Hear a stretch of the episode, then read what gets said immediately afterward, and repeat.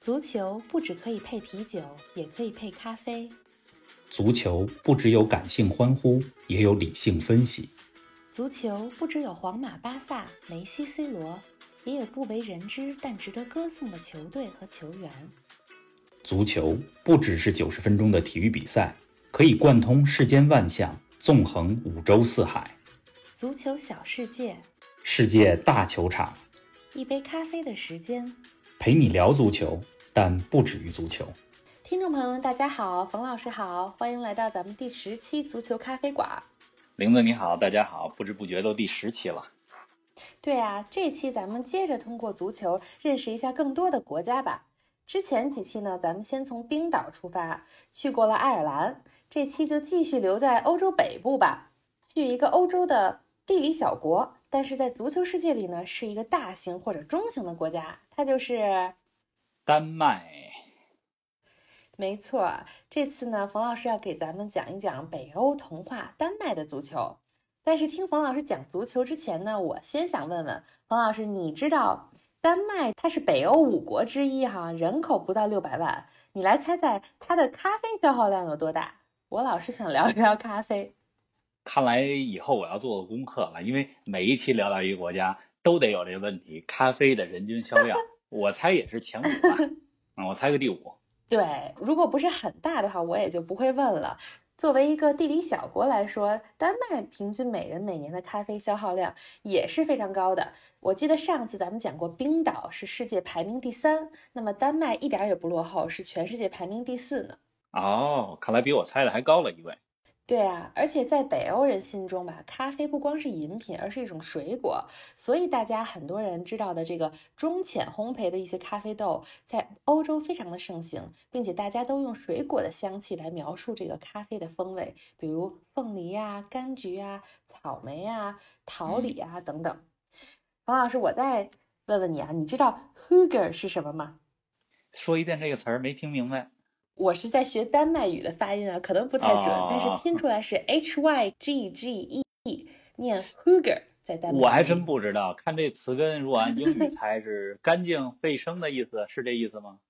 嗯，不是，不是哦 hygiene 的那个，但是这个是丹麦文化中特有的，它实际上是特有的一种北欧的精神，它代表着一种友好啊、温馨，英文有点像 cozy，但是又很 fun、很有意思的生活方式。嗯，所以，丹麦是大家知道幸福指数很高的一个国家。在这样的一个国家，大家都追求简约、自由、比较有品质的生活方式。嗯，这一点呢，与他们喝咖啡的理念也是不谋而合的。那冯老师，我想问问你啊，那你说丹麦人在生活方式上有着这样的理念，那在球场上，丹麦足球又是什么样的风格呢？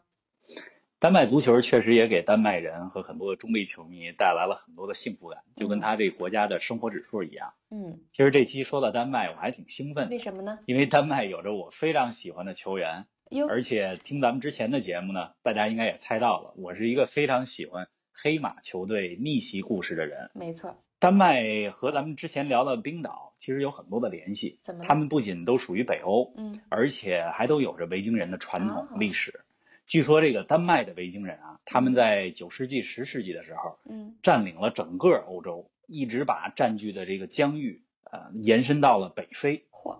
嗯，丹麦呢，刚才你讲到了，是一个国土面积非常小的地理小国，是的但，这个要看怎么看了。嗯丹麦的全称叫做丹麦王国，嗯，因为除了它本土非常小的面积以外，丹麦还有着海外领地是哪儿呢或者叫海外自治省。嗯一个呢是比较小的群岛，在北极圈边上，嗯。离冰岛也不远，叫法罗群岛。哦，法罗群岛也是参加欧足联比赛的一支球队，而且是名副其实的带引号的鱼腩球队。哦，哎，还有一个是不是也应该属于丹麦吧？叫格陵兰岛，是不是？没错，世界上最大的岛屿嗯格陵兰岛也是丹麦王国的领土。嗯所以可以说丹麦是地理小国，但是丹麦王国又是一个地理大国啊。咱们说了这么多，哦说回到丹麦足球啊，好啊，之所以它被称为北欧童话，是因为他们在其中一届欧洲杯比赛上，作为替补选手参赛，嗯，最终获得了那届杯赛的冠军。这么厉玲害，子，我考考你啊，嗯咱们之前节目其实讨论过丹麦足球，是的，丹麦获得过一次欧洲杯的冠军，你还记着是哪一年吗？哎呀，这个我想想啊，确实是方老师讲过的，而且我知道是九十年代。你之前我记得讲对过了有个金球决胜突然死亡法，是说的是九六年，然后那一年呢是德国队夺冠了，所以肯定不是那一年。那再往前猜一轮，九二年，对吗？对了，按照你这个逻辑推理法，还真猜对了。丹麦的童话故事其实就来自于1992年的欧洲杯，啊，那个时候的欧洲杯还叫欧锦赛、欧洲锦标赛。那时候的欧锦赛和现在还不太一怎样，么不一样？从1996年开始，欧锦赛就16个球队打决嗯赛。呃，2016年法国欧洲杯开始就24支球队，但当时哦的欧洲杯1992年只有八支球队。你想，啊这么欧洲有少那么多强队，能够对进呀入最后的八强打决赛圈，这就很不容易了。太难了，这八支球队是怎么产生的呢？怎么产生呃，的？除了东道主瑞典队嗯在八个席位里边占据一席，嗯，自动决赛圈的一支球队以外，是剩下七支球队是从欧锦赛的预选赛中选出来。啊欧锦赛的预选赛一共七个小组，你嗯只有获得小组第一，你才能进入到这个决赛哦圈。是这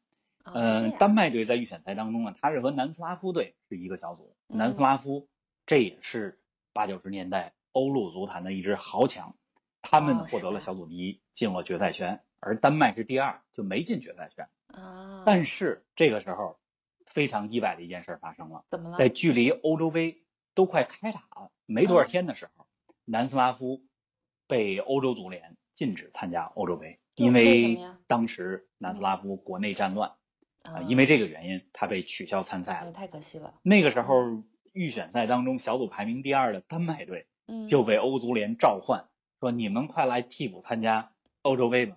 那个时候他们被正式通知参赛的时候，距离比赛开始还有十天的时间，好多哎球这个员运气都还在休假呢，嗯，都在马尔代夫，都在西班牙这些海岛上，是然后就啊急急忙忙赶回了丹麦，赶紧集训，赶紧参赛。好嗯在一九九二年欧洲杯的举办地瑞典离丹麦也很近，哦，那气还候也行非常之相近，所以他们不需要太多的准备来适应那儿的场地、那儿的气候。哎，看来足球还真的跟政治有着紧密的联系哎。听说那个九十年代南斯拉夫真是战火不消停，虽然很遗憾他们不能参赛啊，但结果歪打正着，造就了世界足坛最大的童话呀。对啊，丹麦童话就是这么产生的。嗯，刚才你讲到了足球和国际关系也是紧密相关是的的，确实如此。一九九二年的这届欧洲杯十分特殊，怎么呢？那个时候除了南斯拉夫因为战乱没有被参赛、嗯没有被允许参赛以外嗯，，呃，苏联啊、呃也刚刚解体，没错儿，但是苏联呢，在解体之前，他们已经以苏联队的名义进入了欧洲杯的决赛圈，哦，那怎么所办，以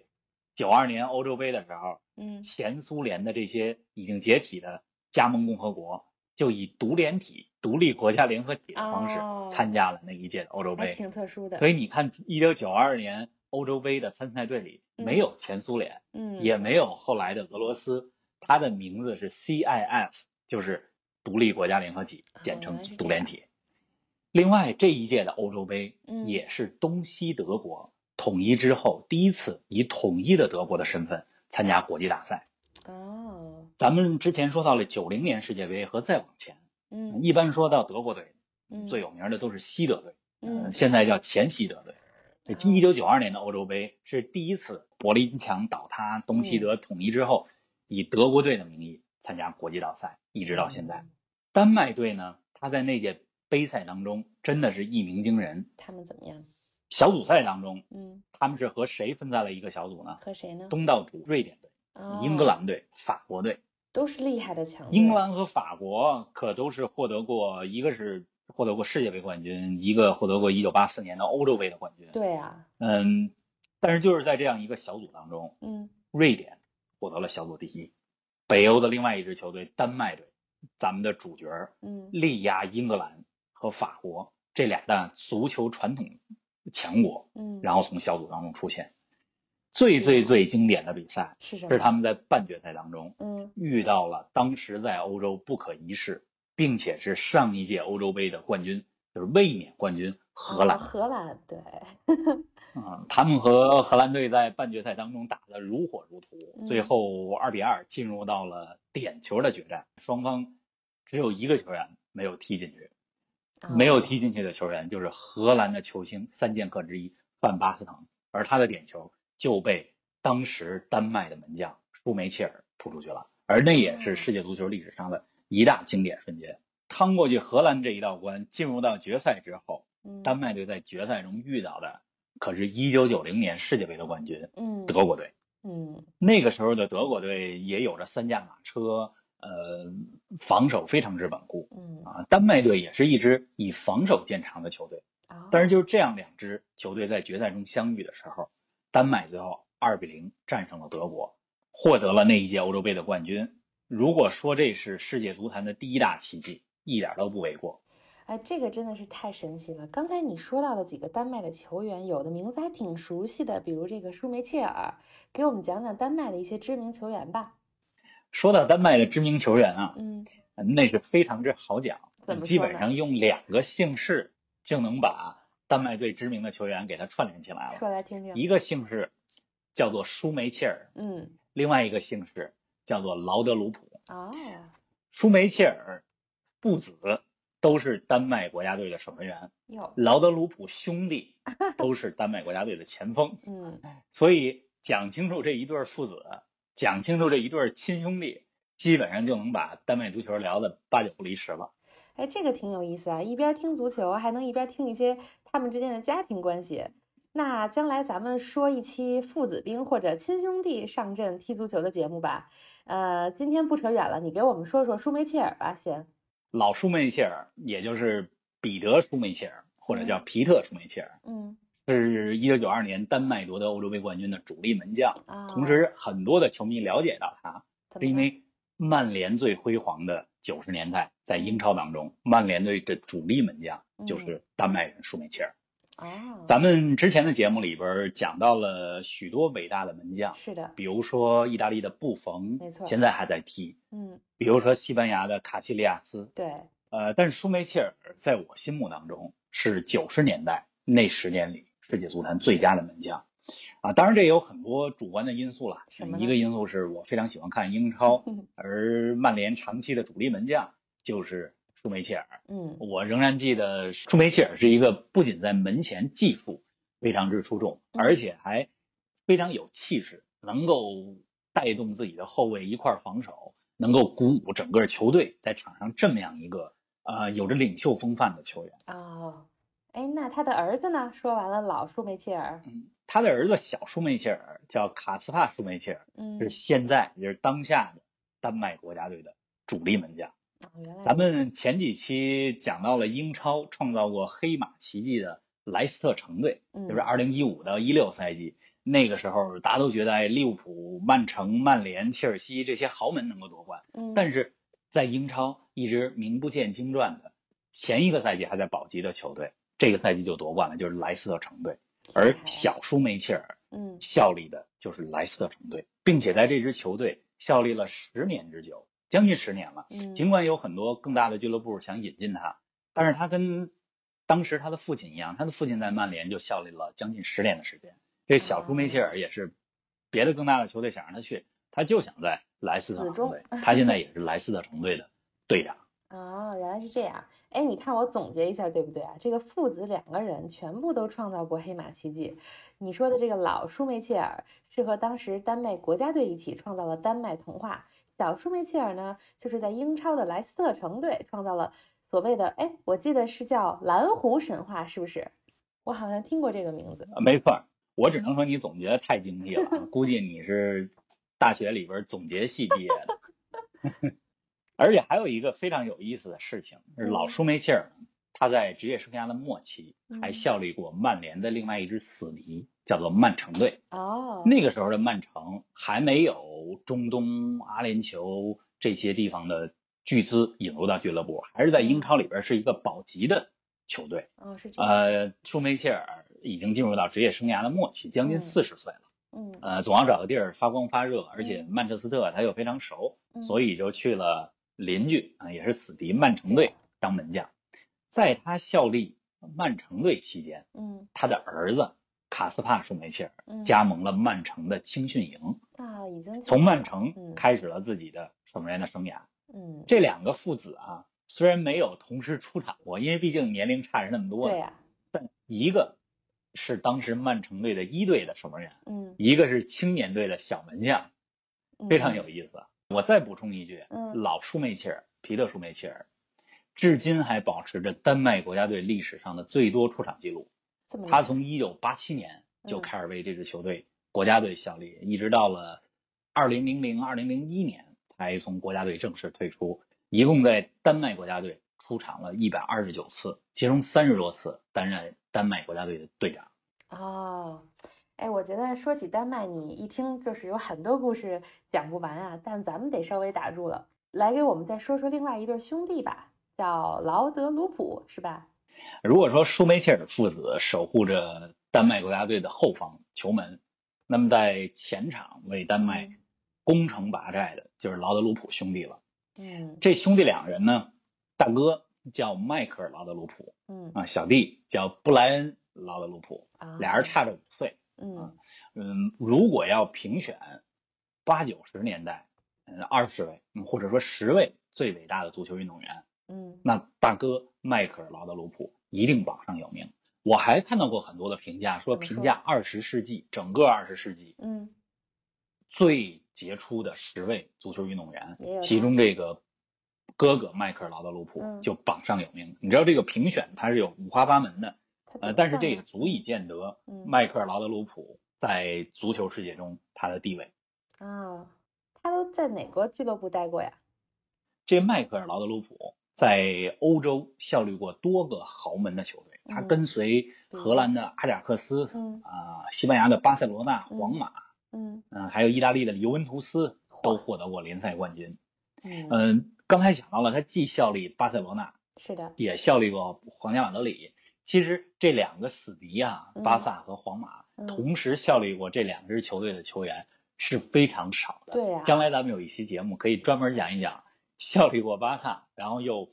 带引号的叛逃到皇马的，效力过皇马、可以啊又带引号的叛逃到巴萨的节目。没问题。回到这个劳德鲁普，嗯在迈克尔·劳德鲁普效力巴塞罗那期间，嗯啊，九十年代，当时巴塞罗那的主教练，他虽然是一个西班牙球队嗯，但是巴塞罗那整个的打法、整个的战术理念体系，嗯完全的是荷兰这一套，啊，因为他的主教练就是荷兰的传奇球星克鲁伊夫，啊也难是怪传奇教练。嗯劳德鲁普是克鲁伊夫巴塞罗那梦之队时期的核心成员之一嗯啊，而且我必须要讲一点的是怎，么说？迈克尔·劳德鲁普，他不仅是一个出色的球员，他对于足球技战术的变化贡献非常之大，为什么呢？因为他是现代足球技战术当中有一个术语叫做“伪九号”怎或么者“说假呢九号”，啊，英文是叫做 “false nine”。嗯，什么这个意思假九号是怎么回事呢？嗯一般足球场上身披九号的都是主力前锋，是的就是前锋最前面攻城拔寨的这个明星球员。嗯但是这个劳德鲁普啊，他在效力巴塞罗那期间，嗯在克鲁伊夫的战术体系里，嗯他虽然是前锋，嗯，但是他的位置经常游走在锋线和中场线之间。啊除了在锋线的位置上以外，他还经常回撤到中场，组织串联、穿针引线。所以啊他有时候回撤到中场以后，制造出来的进攻威胁，嗯要比一直顶在球队锋线上的前锋威胁还要大。啊这个伪九号虽然大家不经常听说，是的，但是大家所熟知的梅西，他的也是位这置样的现在的位置其实就是像一个伪九号，嗯游走在前锋和中场组织者之间的这样一个角色。嗯，所以很多人就在说，在梅西之前，真正开创了现在梅西的这个位置伪九号这个位置其实是劳德的鲁普，就是丹麦的球星迈克尔劳劳德鲁普。嗯，哎，说完了哥哥，冯老师再给我们说说弟弟吧。弟弟布莱恩·劳德鲁普虽然没有哥哥有名啊，嗯但也是欧洲的一流的球星。嗯、他最辉煌的时间是效力于苏格兰的球队格拉斯哥流浪者期间。啊，咱们之前提到过，上上期讲到了爱尔兰足球，讲到了格拉斯哥有两支球队，一支是有着爱尔兰传统的凯尔特人队，是啊，的另外一支就是流浪者队。没在错国家队层面，弟弟布莱恩·劳德鲁普，他为丹麦国家队一共出场了八十多次，打进那了也很多啊，二十一个进球。嗯，嗯布莱恩·劳德鲁普他的位置和他的哥哥迈克尔还不太一样，虽然两位都是前场、中场球员，但是这个布莱恩·劳德鲁普更擅长往边儿上走，嗯有点像边锋这样一个角色。呃，虽然他也能够胜任中锋，也能够胜任呃中场多个位置，但是他是一个更往边儿上的球员。哦，原来是这样。哎，听的我其实是没听够啊，但是咱们还得再说说别的关于丹麦。之前我记得咱们讲爱尔兰足球的时候说到过，爱尔兰当时的死敌是北爱尔兰队。那丹麦有没有他自己的死敌啊呀、丹麦国家队啊，还真有他的死敌，嗯，他的这个足球场上的死敌就是他的邻居嗯瑞典。哦，咱们在讲前面的节目的时候讲到了这个球队之间互相之间是死敌，嗯一般的发现基本上在一个地儿或者嗯比较近的地儿了，是的两个队通常是 死敌，一个城市的两个球队德比战，对吧？对，然后相邻的两个国家或者相邻的两个地区，嗯通常这关系也不太好。是呃，一山不能容二虎嘛，没错， 对吧？太近了。丹麦和瑞典啊，虽然国土不接壤，嗯我听说这两个国家中间有一座桥啊，这 个是吗桥跨海的大桥连着这两个国家。 嗯，丹麦和瑞典都是北欧足球比较发达的国家。嗯嗯，你刚才讲到了北欧五国，丹麦、瑞典、挪威、呃，芬兰，还有之前咱们讲到的冰岛。是的，那跟冰岛相比，这个丹麦和瑞典的足球是更有历史底蕴，而且发达多了。嗯长期啊，在欧洲足坛、在世界足坛都有一席之地的国家。嗯，呃，丹麦和瑞典这俩国家一直在争啊，谁是北欧的老大啊？两支球队在各项赛事当中，那还踢过不少比赛，踢过一是吧百零七场比赛，互有胜负。胜负怎么样呢？丹麦赢了四十场，嗯瑞典赢了四十七场，其实差不多，剩哦差下不的多比赛是平局。嗯，但是这个一九九二年丹麦欧洲杯夺冠的是时候，的，就是啊说丹麦足球的童话创造的时候。嗯，丹麦队啊，连英格兰、法国、荷兰、德国都没输，对啊。但是他们在小组赛中只输了一场球，哟，输的这那场哦就球是就是东道主瑞典。啊、嗯， 真是死敌就是死敌啊！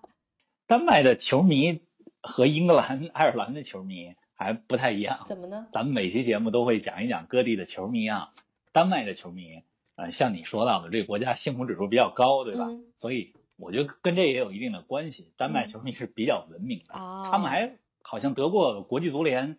颁的球迷的奖项什，么我记得是奖哦公平竞赛奖还是什么之类的。反正就是说，这个国家的球迷啊、呃非常文明，非常有爱，嗯呃，就和这个国家一样。丹麦嗯球迷呢，他们也有一个独特的称号，嗯，这个叫称什号么叫 Rolligan，R 啊 O L I G A N，Rolligan。嗯，什么意思呢？在足球这个圈子里啊，嗯，足球流氓叫做 Hooligan。是的， H O L I G A N。那么这个丹麦的这个 Rolligan 就是从 Hooligan 改编而来的，啊，因为这个 Rolly，我不知道它在丹麦语里怎么读啊，英文 Rolly 啊，在丹麦语里边儿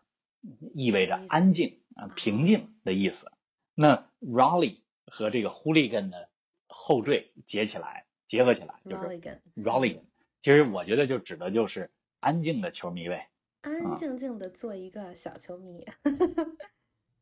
但是就是这么安静的、这么文明的球迷，嗯，啊，他们和瑞典还能闹出点事儿来。怎么这了里有一个例外啊，嗯呃，二零零七年的一场比赛，嗯当时瑞典队和丹麦队分在了欧洲的一个小组，他们来竞争二零零八年欧洲杯决赛圈的名额。然后呢？那么丹麦队主场对瑞典的这场比赛，嗯，丹麦的一位球迷啊，直接从看台上冲进了球场，嚯好家伙，直接奔着裁判去了，准备攻击裁判去。啊，然后这比赛就被叫停了。当然也是因为裁判，我估计有一些让丹麦球迷不太不满意的满判，嗯呃，所以这个裁判都受到了攻击，比赛就叫停了。也挺危险的，那场比赛也因为丹麦球迷的不理智行为，嗯，被判瑞典三比零自动获胜。啊，原来是这样，那你就从这个细节嗯就足以见得丹麦球迷对跟瑞典队的这个比赛嗯，多么之在意。 对呀。他们除了是对手之外，有没有平时也有配合默契的时候啊？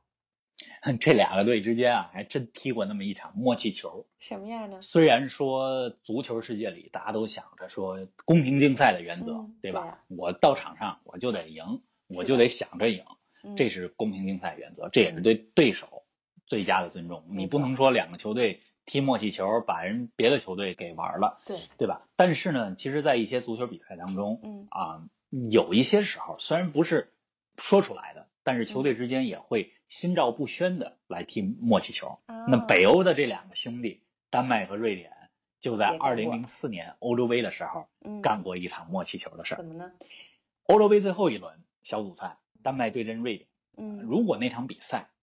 两个球队打平，而且是以二比二以上的比分打平，比如二比二、三比三等等，嗯，这俩球队啊都能出现，哦而小组当中的意大利队就会被淘汰。哟，结果那场比赛的比分就是二比二，就有这么巧，两个北欧的兄弟丹麦和瑞典心照不宣的做掉了意大利队。这还挺有意思的。哎，冯老师，我再问你一个问题啊，你说丹麦和冰岛啊，应该都是球员比较人高马大的，那踢球的风格是不是也是比较简单粗暴啊？哎，我发现你越来越专业哈、基本上从一个球员、一个国家的身高、体型就能猜出他们的足球风格，这确实有关联的瞎猜瞎猜嗯。咱们将来可以聊啊。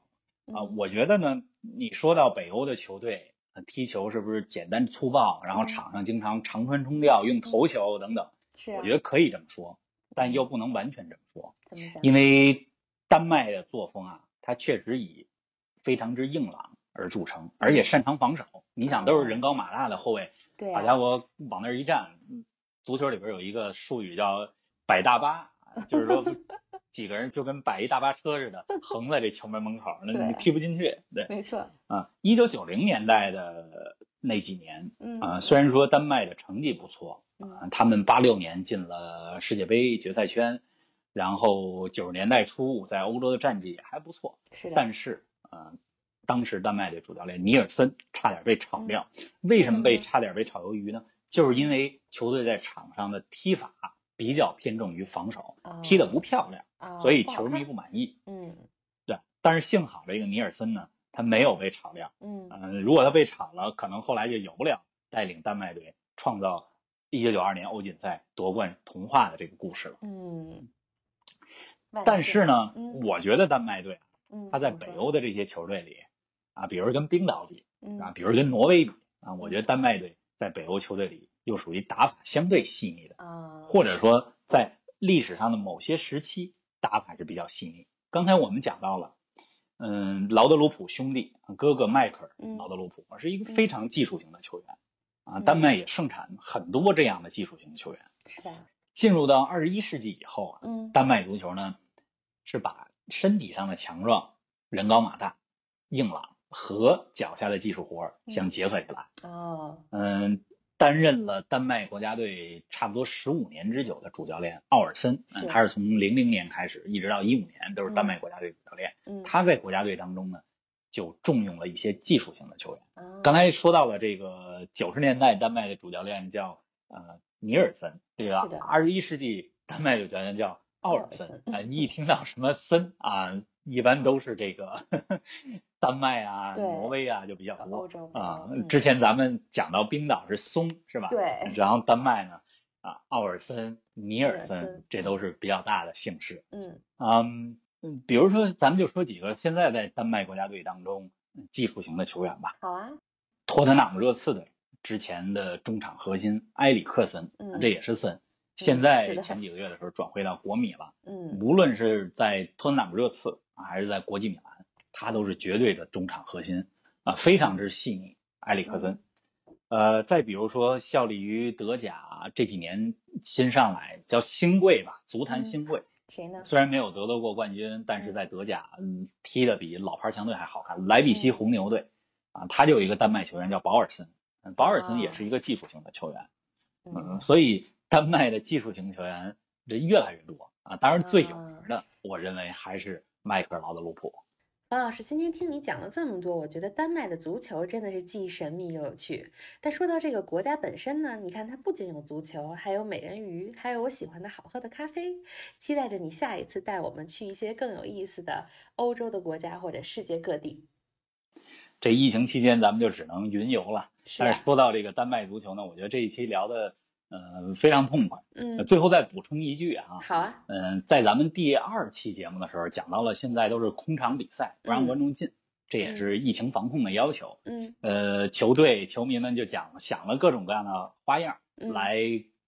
这个把观众放到球场里，虚拟的放到球场里。咱们讲到了，呃，通过 Zoom 对吧？嗯通过视频的方式，在球场上大屏幕上是的，播放着球迷们呃举着围巾、举着酒杯、举着饮料，在家看球，然后视频画面接进嗯来。其实这个最开始这种方式现在在全世界被采用，但是最嗯开始就是从丹麦起来的。哦，原来是就这是样，丹麦人把这个 Zoom 视频看球的方式引入到了球场当中。原来是这样。最后的一个知识点，听众朋友们，你们记住了吗？